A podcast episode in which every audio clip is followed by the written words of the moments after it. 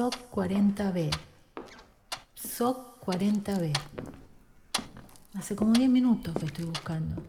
Seguro que alguien lo movió de lugar. ¿Cómo puedes...? Acá está. Seman, Pablo.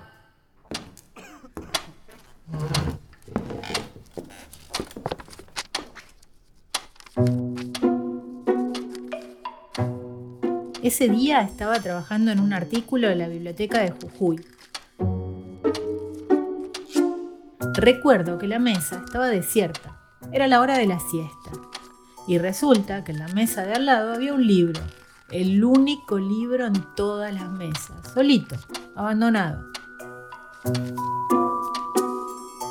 Seguí trabajando en lo mío, pero mi atención se desviaba hacia ese librito un poco doblado, como cuando a un libro se lo usa mucho. No pude más. Me levanté y lo fui a buscar. Lo abrí y me nació una sonrisa. No me importaba estar en la biblioteca. Así que... Nos, los representantes del pueblo de la nación argentina, reunidos en Congreso General Constituyente, por voluntad y elección de las provincias que la componen, en cumplimiento de los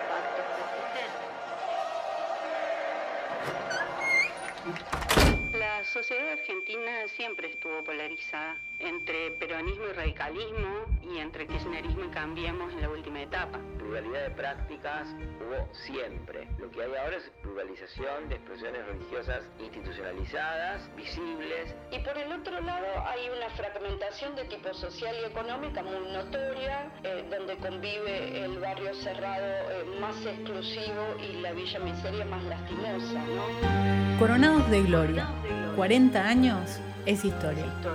Un recorrido por la Argentina que tenemos, queremos y podemos construir. Un viaje de cuatro décadas por nuestras instituciones, nuestras ideas, nuestros modelos. Una reflexión sobre nuestro lugar en el mundo.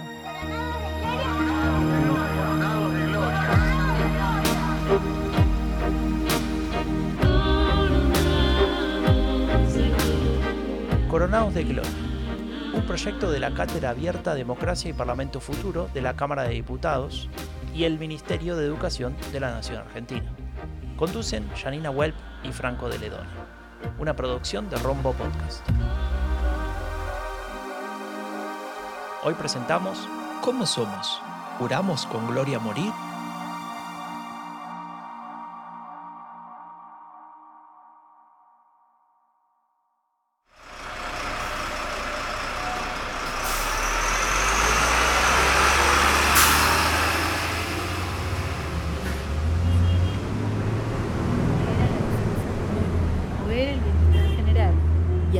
Los beneficios de la libertad para nosotros, para nuestra posteridad y para todos los hombres del mundo que quieren habitar en el suelo argentino. Ordenamos, decretamos y establecemos esta constitución para la nación argentina. De memoria lo teníamos que aprender en la escuela, Janina. A mí me encanta nuestro preámbulo, toda una expresión de deseos manifestada en 1853, en la estela de los ideales de la Revolución Francesa. Los ideales, y la sangre derramada y el juremos con gloria morir. Y sí, la historia siempre es más compleja, ¿no? Ahora cuestionaríamos la idea de todos los hombres del mundo y muchas otras. La historia, te decía, es confusa, inconclusa, mucho más de lo que dicen los libros oficiales. El preámbulo habla del pueblo de la nación argentina, de unión nacional, bienestar general y de los beneficios de la libertad para todos los hombres del mundo que quieran habitar en el suelo argentino. Sí, pero ojo, invocando la protección de Dios, fuente de toda razón y justicia, esa parte se te pasó ahí un poco. Sí, pero pensá que esta constitución dio por abolida la esclavitud. Era otro tiempo. El Estado era una aspiración, porque no había control del territorio, ni tampoco un sentimiento nacional. Es lo que se llama un mito fundante, digamos, poco apegado a la realidad de la época. Tenés razón. De hecho, ¿sabías que esa constitución fue aprobada por 13 de las 14 provincias unidas del Río La Plata? Buenos Aires, como quien dice, la miró por la tele. Siempre me ha resultado curioso el relato de la construcción nacional, tan monolítico por un lado y tan precario a la primera que se revisa un poco la cronología y los hechos. La Constitución de 1853 se aprobó con el principal actor de los últimos años del virreinato y de los años siguientes y de la actualidad fuera de juego. Recuerdo, cuando era chica, que en uno de esos concursos de preguntas y respuestas de la tele preguntaron por el primer presidente constitucional de la Argentina. La respuesta que consideraron correcta fue Bartolomé Mitre, presidente después de la batalla de Pavón, cuando regresó a Buenos Aires a la Confederación. En Entre Ríos, en la escuela, estudiamos que el primer presidente constitucional fue justo José de Urquiza. Pero volvamos a lo nuestro, que queremos hablar de la construcción de la nación, de ese pueblo que poco a poco iría tomando forma desde entonces y con más fuerza en todo el siglo XX hasta hoy. Eso mismo, volvamos. Porque en este episodio queremos hablar de los actores más que de los personajes y de los procesos más que de los sucesos los cambios en las creencias y valores, las tendencias que no se sabe muy bien ni cuándo empiezan ni cuándo terminan, pero pueden identificarse en un momento dado. ¿Cómo fuimos y cómo somos las y los habitantes del territorio argentino? ¿En qué creemos? ¿Cómo vivimos? ¿Y qué esperamos del futuro? Parte 1. Dios argentino y los argentinos. ¿Son de Dios?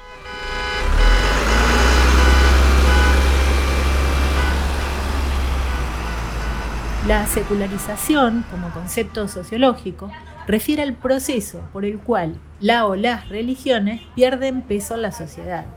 Avanzaba en Occidente durante buena parte del siglo XX. En los últimos años se ha observado una tendencia inversa a la desecularización del mundo, que puede que hunda sus raíces en el vacío dejado por la caída de las grandes ideologías y el avance del individualismo, y encontraría una vía de canalización en las nuevas iglesias. Claro, las nuevas iglesias, mira, como esta. En el nombre de la Tota, Don Diego y el fruto de su amor.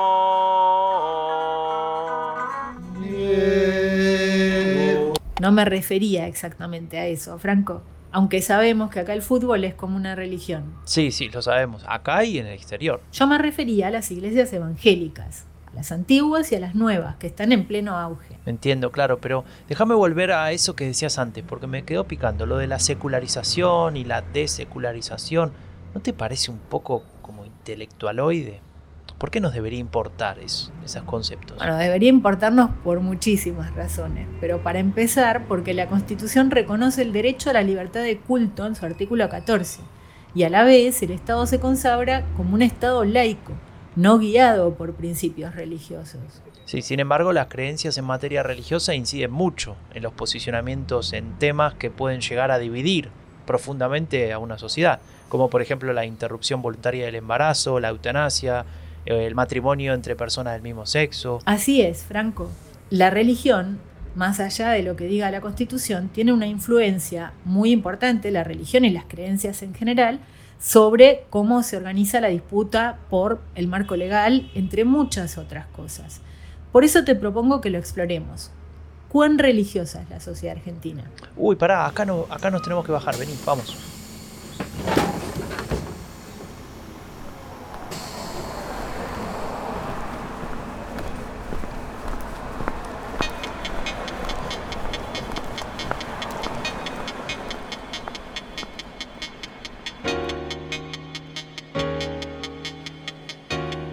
Estamos en la ciudad de Buenos Aires, en el barrio de Valvanera. Frente a nosotros tenemos un edificio de cuatro pisos, típica estructura de edificio estatal. Y acá funciona el Centro de Estudios e Investigaciones Laborales. Estuvimos leyendo alguna data interesante que produce este centro. Sí, por ejemplo, la encuesta nacional sobre creencias y actitudes religiosas en Argentina. Es de 2019 y fue producto del programa Sociedad, Cultura y Religión Escuchá, Franco. Los católicos son el 62,9%, los que manifiestan no tener ninguna religión, el 18,9%, y los evangélicos representan un 15%.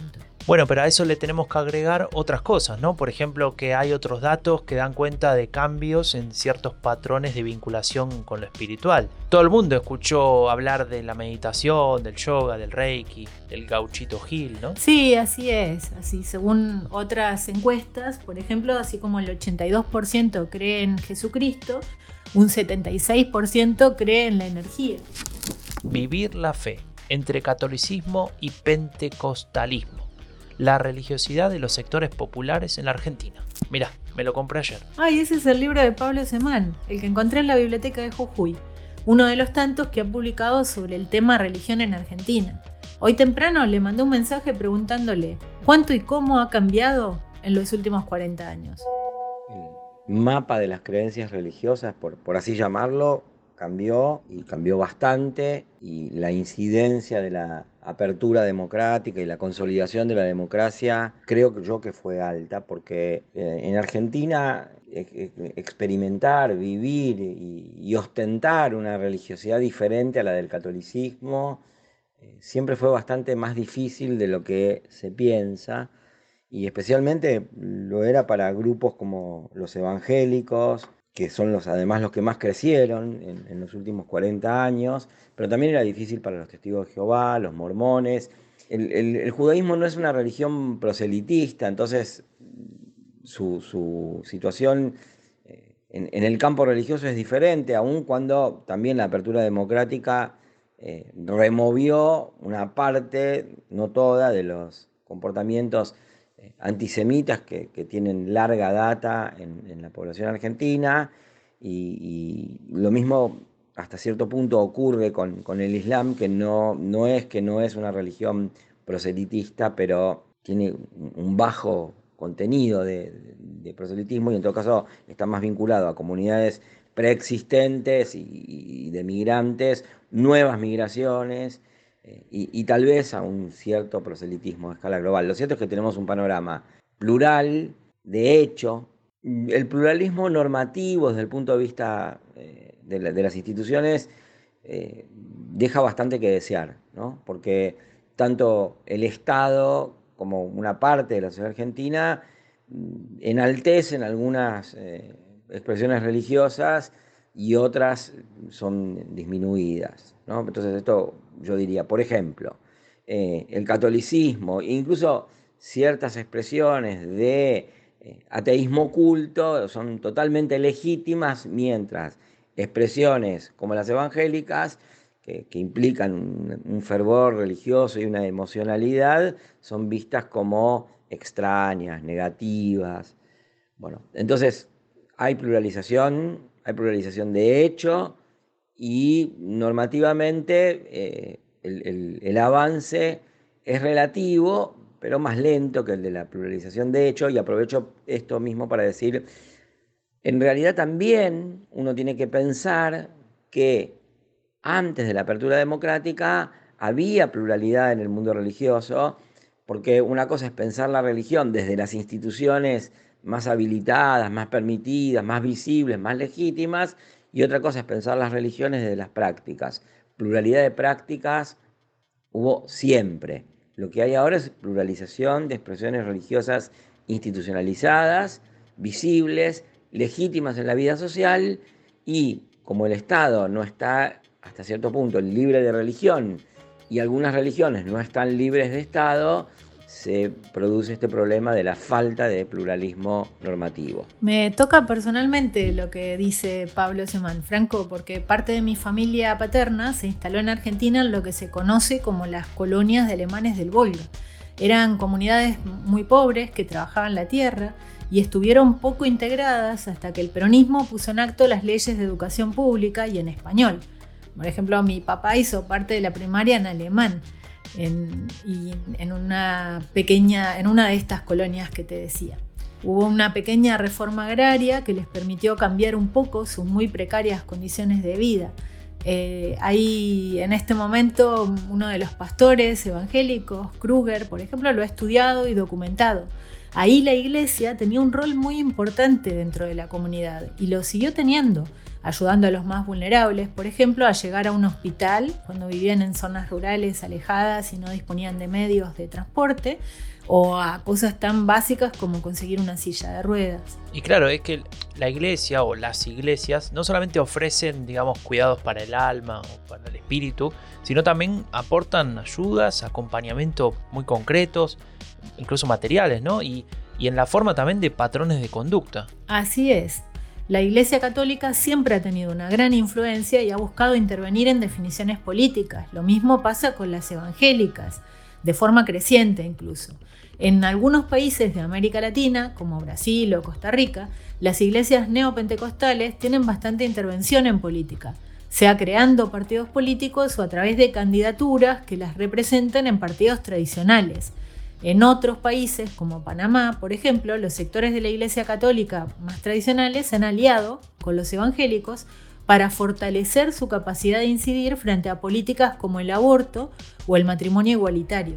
En, esto que estás diciendo, se nos ocurre justamente para Pablo Seban dos o tres preguntas. Por ejemplo, ¿qué tipo de lectura se puede hacer tras la regulación de la interrupción voluntaria del embarazo en Argentina? Si se ha logrado un consenso y si lo ponen en crisis los libertarios. La idea de iglesias neopentecostales es más bien un rótulo que se les ocurre a los progresistas para poder demonizar ciertas expresiones religiosas o antagonizar con ellas. Las, iglesias llamadas neopentecostales que era una categoría que funcionaba hace un tiempo, tienen ciertos rasgos que en realidad se difundieron a todas las iglesias pentecostales y a muy buena parte del conjunto de las evangélicas, por lo cual el tipo llamado neopentecostal no tiene ningún sentido porque se disolvió en el proceso. Esas iglesias mm, reaccionaron ante el, proceso de, de, sanción de la ley de interrupción voluntaria del embarazo y esas reacciones tuvieron cierta masividad porque no solamente representaban la opinión de una parte de los fieles evangélicos que estaban preocupados por eso, sino también la reacción de muchísimos cristianos católicos que no encontraban la oportunidad o la posibilidad de oponerse a ese proceso desde el punto de vista de la Iglesia Católica, que es una iglesia que está muy cuestionada eh, en, en, temas de moralidad y familia, como para poder intervenir con legitimidad y potencia en, cuestiones como, por ejemplo, derechos reproductivos. Interesantísimo lo que nos dice Pablo Semán Franco, porque justamente hace hincapié en esto de lo que hemos hablado muchas veces vos y yo, que es la batalla cultural, ¿no? Cómo hay eh, conceptos, como en este caso él, dice el neopentecostalismo, como, como una palabra que viene desde el progresismo para demonizar a estas iglesias cuando el escenario, nos dice él, es bastante más complejo. Ahora mm, podemos seguir escuchándolo porque también nos habla de eh, la, relación de estos grupos con la política. Creo que efectivamente en, algunos países eh, han formado o han ayudado a, formaciones políticas a, consolidarse o a engrosar su votación en el marco de que esa reacción cristiana frente a determinados procesos eh, legales, parlamentarios y que tienen que ver con derechos de las mujeres, permitían canalizar la reacción, insisto, de cristianos evangélicos y cristianos católicos. Agrego a esto un dato que me parece que hay que tener en cuenta, que es, si uno ve con atención, con seriedad y sin intenciones de convencer de determinada posición a los públicos, en Argentina, las encuestas sobre interrupción voluntaria del embarazo muestran de una forma bastante constante, antes y después del proceso de la ley, una opinión dividida donde los extremos del rechazo y la incondicionalidad son extremos que crecieron muy, muy poquito y donde la opinión mayoritaria se distribuye en diversas formas de condicionalidad de aceptación. Entonces, lo que yo creo que ocurre con evangélicos y, distintos grupos que se oponen a, ese proceso legal es que en realidad esa oposición estaba desde antes y se la minimizó porque era una forma de argumentar, lo cual puede ser o no cuestionable. yo no tengo ninguna opinión sobre eso, no tengo ninguna evaluación además sobre eso. ¿Sabes qué, Janina? Me da la impresión de que casi sin darnos cuenta nos metimos con otro tema clave para entender cómo somos. ¿Pero vos querés hablar de fútbol ahora? No, para política e ideología, quería decir. Pero bueno, el fútbol no estaría mal tampoco, ¿no? mejor pasemos a ideología, que con el fútbol no vamos a conseguir consenso. Por cierto, hablando de consenso, ¿se habrán puesto de acuerdo en ese bar del episodio anterior?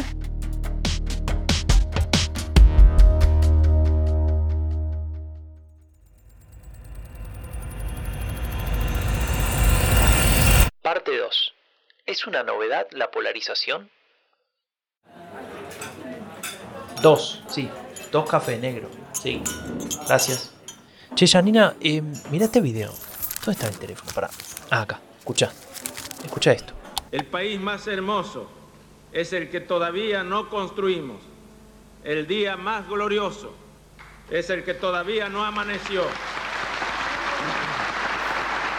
Es el expresidente Menem, ¿no? Parece un discurso en el Congreso. Exacto. Es el discurso de Asunción como presidente de 1989. Pero para, ¿para qué sigue? El futuro más promisorio no es lo que va a ocurrir, es lo que vamos a ser capaces de construir todos juntos, todos unidos. Consenso, consenso, todos unidos. Creo que hay lugares comunes que oscurecen, que impiden identificar el escenario propicio para encontrar soluciones adecuadas. El consenso, un mantra que se invoca una y otra vez mientras se lamenta con alarma su total ausencia. Pero, ¿qué quiere decir? Que el consenso está sobrevalorado. Es improbable que todo el mundo esté absolutamente de acuerdo. Es imposible. Y hasta podría ser indeseable, aunque parezca raro. Entonces, para, para. Entonces la, la polarización sería buena para vos.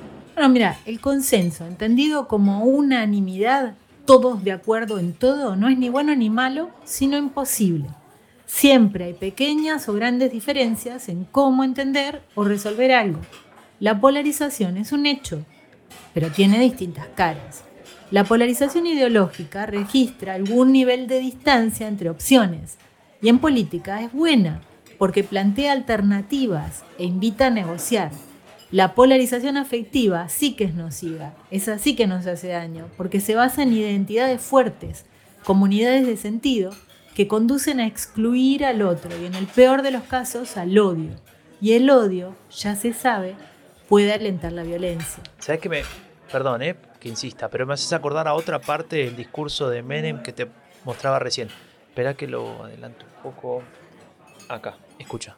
Yo no aspiro a ser presidente de una fracción, de un grupo, de un sector, de una expresión política.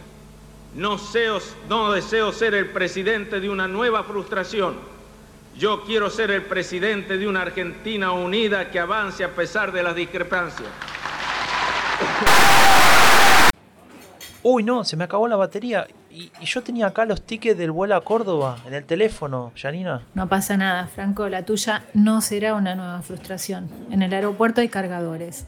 Y el vuelo a Córdoba sale en tres horas. Tenemos tiempo.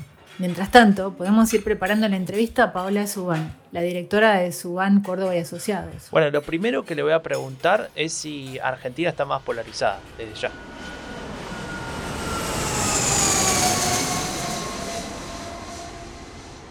La sociedad argentina siempre estuvo polarizada en términos políticos y electorales. Entre peronismo y radicalismo en una primera etapa de estos últimos 40 años y entre kirchnerismo y cambiemos en la última etapa. De hecho, ha sido bastante pendular entre gobiernos más progresistas o más conservadores. Si hacemos un repaso desde Alfonsín, Menem, De la Rúa, Kirchner, Macri, Fernández, eh, en estos últimos 40 años pensamos que habíamos llegado a ciertos acuerdos mayoritarios.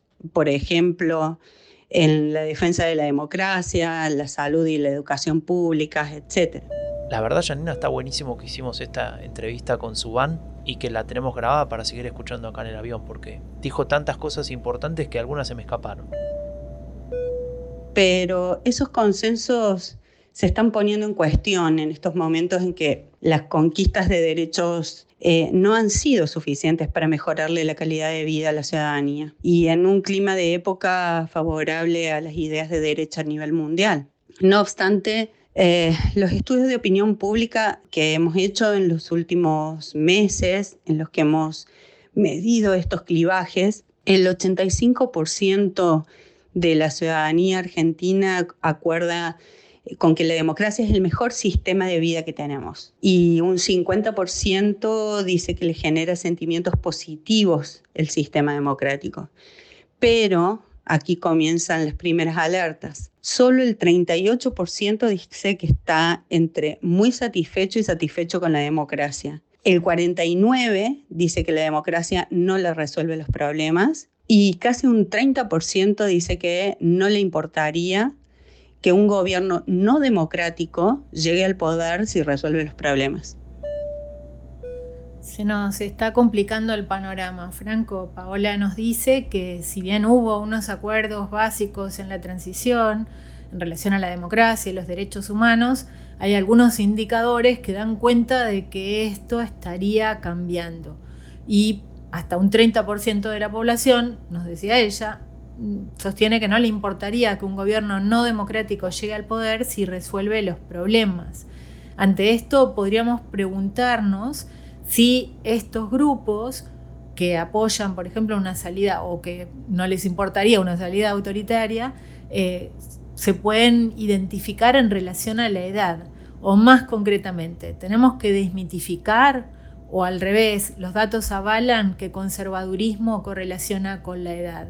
Esto se lo preguntamos a Pablo Semán.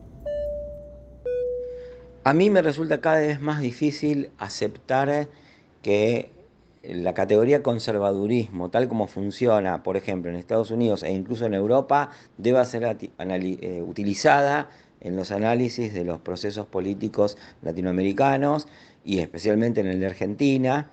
Eh, también me parece que la categoría progresista eh, deja de tener sentido me parece que en general tendríamos que reestructurar, redefinir nuestras categorías de evaluación de los procesos políticos, aunque claro, desde el punto de vista de quienes se identifican como progresistas, las reacciones de muchísima gente pasan a ser conservadoras. Por otro lado, creo que no hay ninguna, o no, ninguna no, pero que, que es muy difícil establecer correlaciones y sobre todo correlaciones universales, constantes, casi esenciales entre edad, género e incluso nivel socioeconómico y preferencias políticas, tal cual lo demuestra el actual proceso político, porque yo creo que en este periodo, no sé si en todos, pero en este periodo lo que estamos viendo es un proceso de desgranamiento de posiciones políticas tradicionales que se podían eh, establecer como conservador, progresista, y por otro lado estamos viendo también el desanclaje de esas posiciones y de las posiciones emergentes respecto de referencias más fijas como el grupo ocupacional, la educación, la clase social, el género eh, e, e incluso también la localización geográfica. Esto que nos dice Semán me hace acordar a una de las preguntas que le hicimos a Paola Subán. ¿Te acordás? ¿Qué nos dicen las encuestas sobre el apoyo a políticas que en tiempos muy recientes dividieron agua, como matrimonio igualitario o la interrupción voluntaria del embarazo? Y también si siguen generando polémica o han sido aceptados por la mayoría. Los datos relevados en distintos estudios sobre estos temas eh, muestran resultados diferentes según los distintos momentos en que se ponen en debate apoyos y resistencias. Hay que tener en cuenta que la mayoría de estos estudios han sido tomados en un contexto de reverberancia de las demandas feministas y sobre todo durante los debates por la legalización de la interrupción voluntaria del embarazo, del matrimonio igualitario, etcétera por lo que sería importante ver si esos apoyos se sostienen en momentos de escasa visibilidad de, las agendas de las temáticas feministas, ya que se podría pensar que las posiciones que sostienen tanto apoyos como resistencias pueden ser reactivas a la mayor intensidad adquirida por eh, estos activismos feministas. De todas maneras, hay que destacar que lo que se ha podido comprobar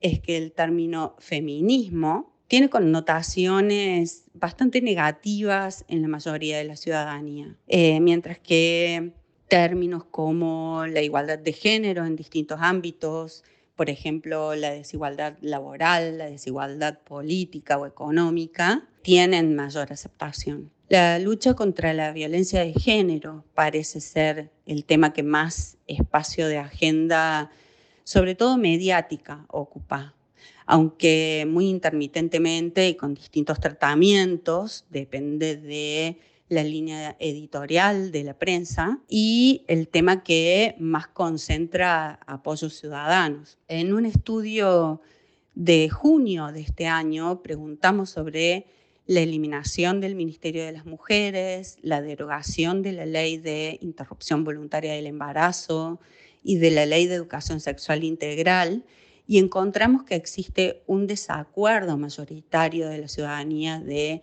eliminar esas conquistas de derechos entre el 60 y el 75%.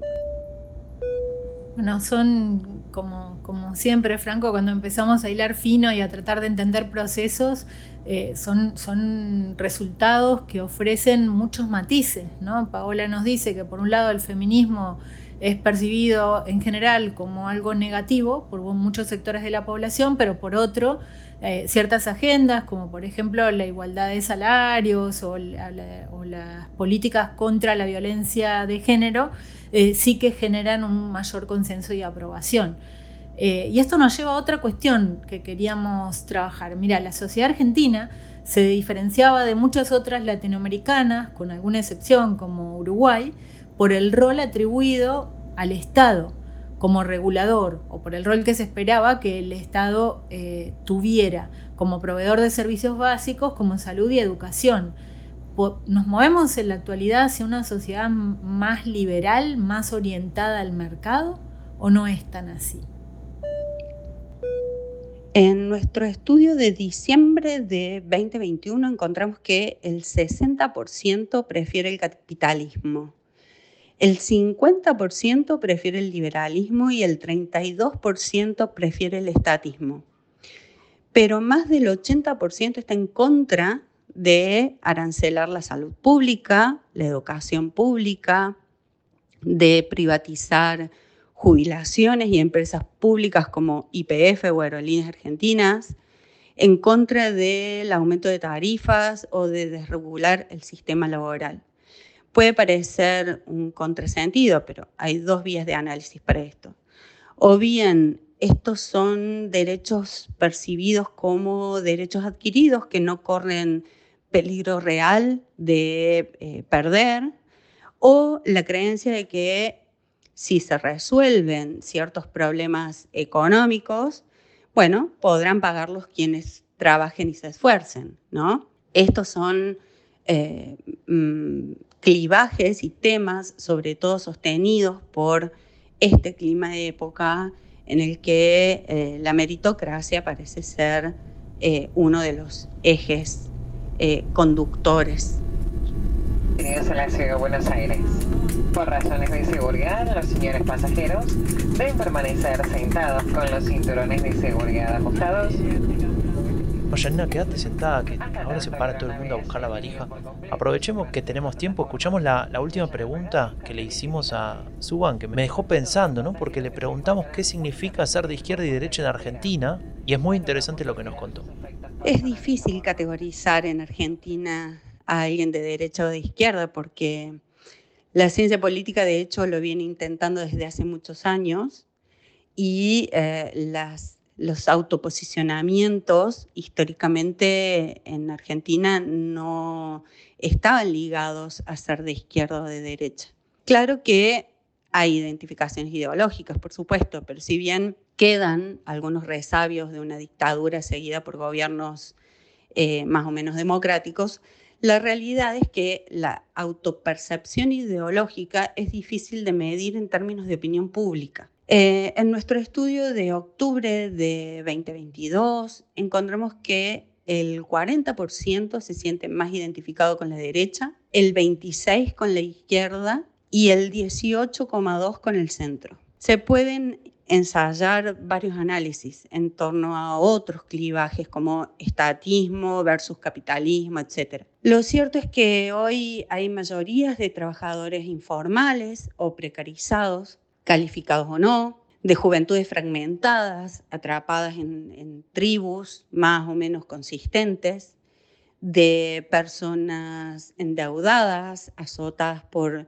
niveles altísimos de inflación, etcétera, todas realidades que parecen eh, trascender lo ideológico. Creo que emerge una nueva subjetividad que va más allá de lo ideológico, que no desaparece en la mente de la dirigencia o de la ciudadanía, pero que se asienta más en las demandas y relaciones entre la búsqueda de estatus, los debates entre desigualdad y meritocracia, las asimetrías entre poder y dinero, las crisis de representatividad y en consecuencia de legitimidad.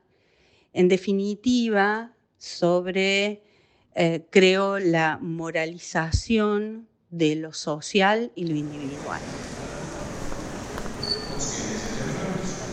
Interesante, Franco. Paola empezaba hablando de la sociedad argentina como una sociedad históricamente polarizada, pero nos termina diciendo que lo ideológico parece jugar un rol menos destacado a veces en los términos de izquierda y derecha, ¿no? Como que, y esto, esto que nos decía al final, que me deja pensando mucho, la moralización de lo social y lo individual.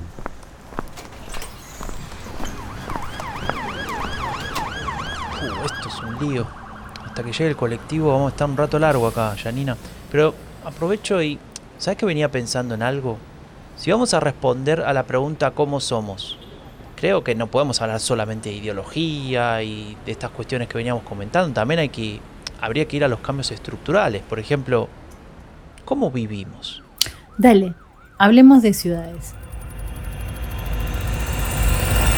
Parte 3. ¿Somos cada día más metropolitanos?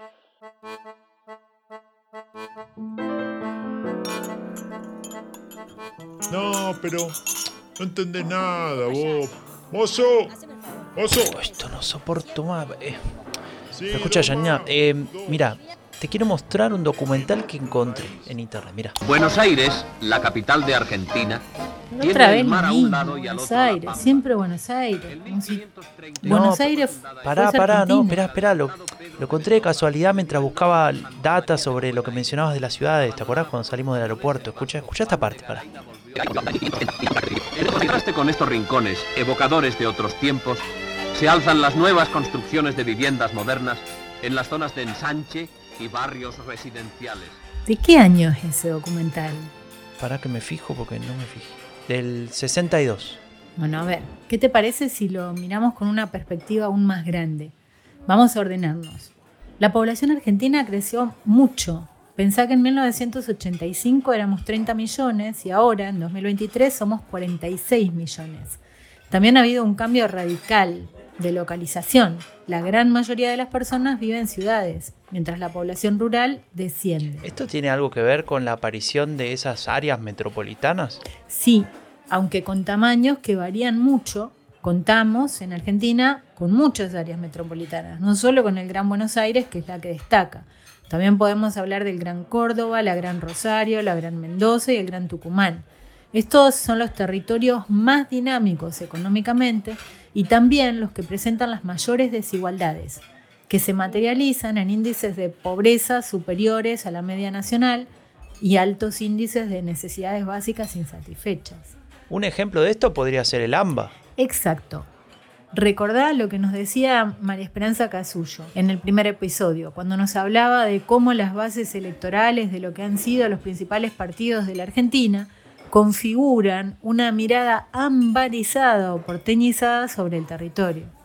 La aparición tan fuerte del PRO como una fuerza cuyo eh, cuya base territorial es la ciudad de Buenos Aires, y también, sumado a esto, la constitución del, kirchnerismo, eh, que también termina siendo una fuerza cuya base de sustentación es el área metropolitana, el conurbano de la provincia de Buenos Aires, eh, desde mi punto de vista genera un sistema nacional eh, nacionalizado, entre comillas, pero en realidad porteñizado o ambaizado, en donde la discusión nacional eh, se centra fuertemente en, problemáticas que en realidad tienen que ver real o imaginariamente con esa zona del país. Para profundizar sobre este tema y entenderlo un poco mejor, contamos con Cecilia Schneider, profesora de la Universidad Nacional de Avellaneda.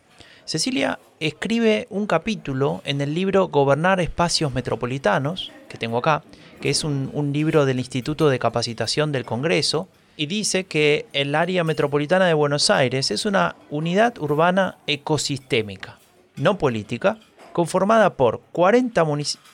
¿Sabes qué? Yo te estoy dando todos estos datos, pero ¿por qué no la escuchamos directamente a ella? Yo creo que el principal problema del área es de carácter doble.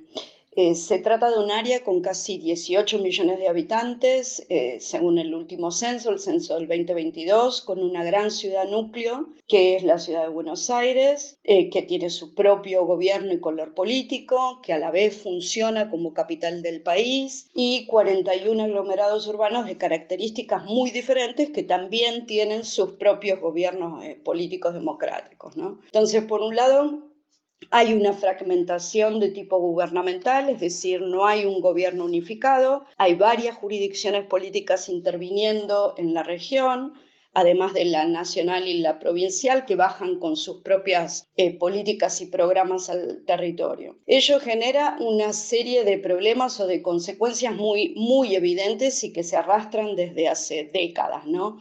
Como mínimo, problemas de coordinación para resolver problemas fundamentales y que por otra parte son problemas comunes al área y comunes a casi todos los gobiernos que la componen. ¿no? Eh, mm, por ejemplo, eh, problemas ambientales, eh, de movilidad y, de transporte, problemas de logística, de gestión de los residuos, de gestión de las cuencas.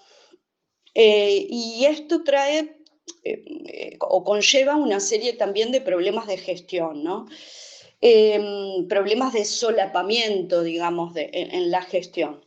Y por el otro lado hay una fragmentación de tipo social y económica muy notoria, también evidente, dado que Lamba es eh, la segunda región más pobre del país, donde se observan desigualdades eh, muy marcadas y extremas, eh, donde convive el barrio cerrado más exclusivo y la villa miseria más lastimosa. ¿no? Eh, en ocasiones, eh, por no decir siempre, la falta de coordinación que mencioné recién y la falta de, em, o el débil eh, trabajo interjurisdiccional, aunque hay, existe y, podemos decir que va en aumento, pero digo, esto lo que hace es acentuar aún más esta desigualdad de tipo social y económica del área. Janina, no sé vos qué pensás, pero a mí me da la impresión que gobernar un AMBA, un área metropolitana como la que describe Schneider, es demasiado difícil. Muy difícil, Franco. Son muchos gobiernos que se deben coordinar para resolver los problemas a demandas que son transversales, que trascienden al municipio. Pero ¿cómo se hace? Sigamos escuchando a Cecilia Schneider. La gobernanza de políticas en temas estratégicos no necesariamente requiere, em, a mi juicio, de la existencia de un gobierno metropolitano unificado. Eh, de hecho, si nos fijamos en eh, lo que pasa en el mundo o en el mundo OCDE, en los países que conforman la OCDE, de las 180 áreas metropolitanas que sí tienen algún tipo de organismo, no necesariamente significa un gobierno, algún tipo de, autoridad, solo 48 instituciones tienen capacidad vinculante o pueden dictar eh, leyes. Y las áreas que sí tienen gobiernos constituidos y elegidos son realmente muy pocas.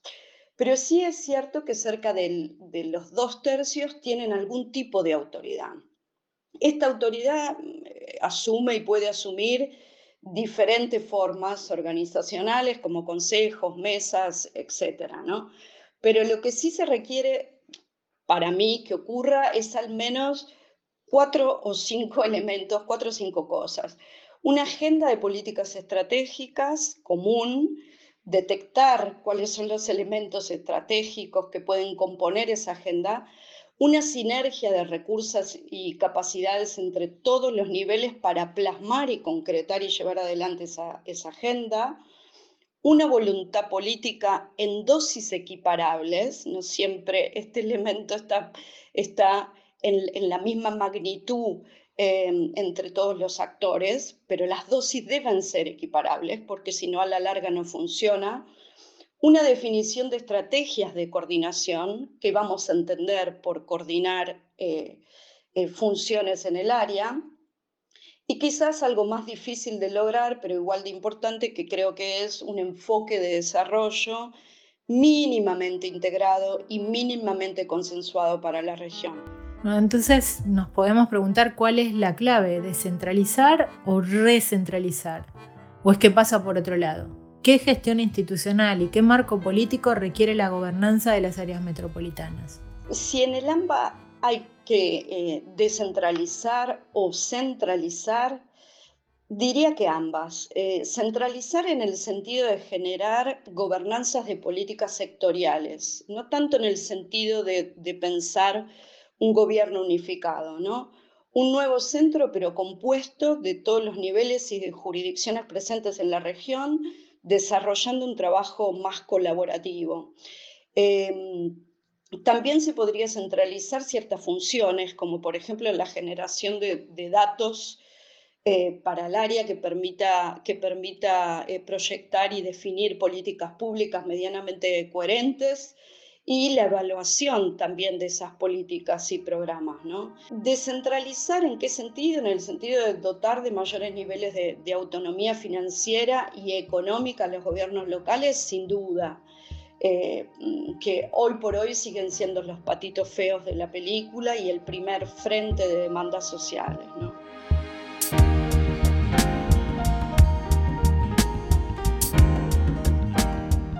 Queda claro, Franco, que somos diversos, plurales, unos creen en Dios, otros en el gauchito Gil, y unos cuantos no ven problema en creer en ambos. Se ha avanzado en la agenda de reconocimiento de derechos, pero también han surgido reacciones. Y la gente es de izquierda, de derecha y de centro. Los campos están cada vez más despoblados y las áreas metropolitanas más habitadas. Ya hablamos en el episodio anterior de las instituciones que supimos construir Hoy nos ocupamos de cómo somos. ¿Seguimos con de qué vive la Argentina? Bueno, dale, sigamos con esa pregunta.